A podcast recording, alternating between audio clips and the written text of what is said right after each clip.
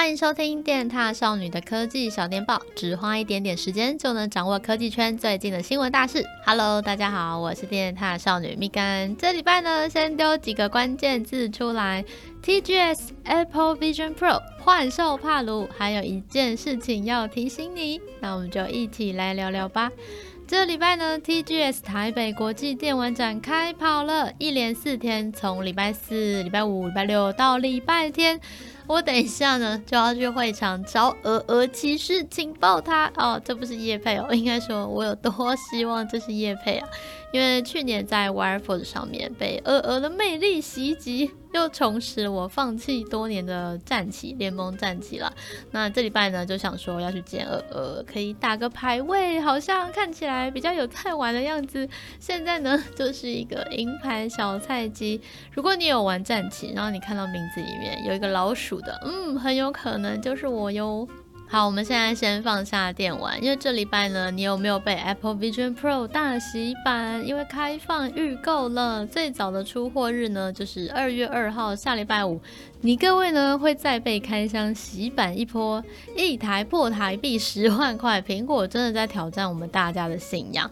但这一次呢，只开放美国地区使用，所以 Vision Pro 绑定的一些苹果账号啊，它的地点都必须要选美国。那界面一定是全英文嘛？可能就是功能上面在其他地区会有受限。这个是一定的，还有如果使用者有近视的话呢，专属的镜片，他们跟蔡司就是合做一个 Apple Vision Pro 专用的专属镜片，这个也是美国运送限定，算是设下了一个购买或使用的重重障碍吧。但我们还是很想要跟 大友一起开箱，所以这礼拜呢，有在社群我们 po 文征求勇者，诶，那我们现在有征到吗？这边先让我卖个关子，但是我必须要慎重的提醒你，赶快订阅电獭少女的 YouTube 频道，因为错过的话很可惜哟。再来，你有玩幻兽帕鲁吗？这款游戏现在真的超级红，官方呢前天说它的下载量已经突破了七百万。哎，我想说，不是才上架一周吗？这个真的是太猛了。那现在这一款游戏，它有很多称号。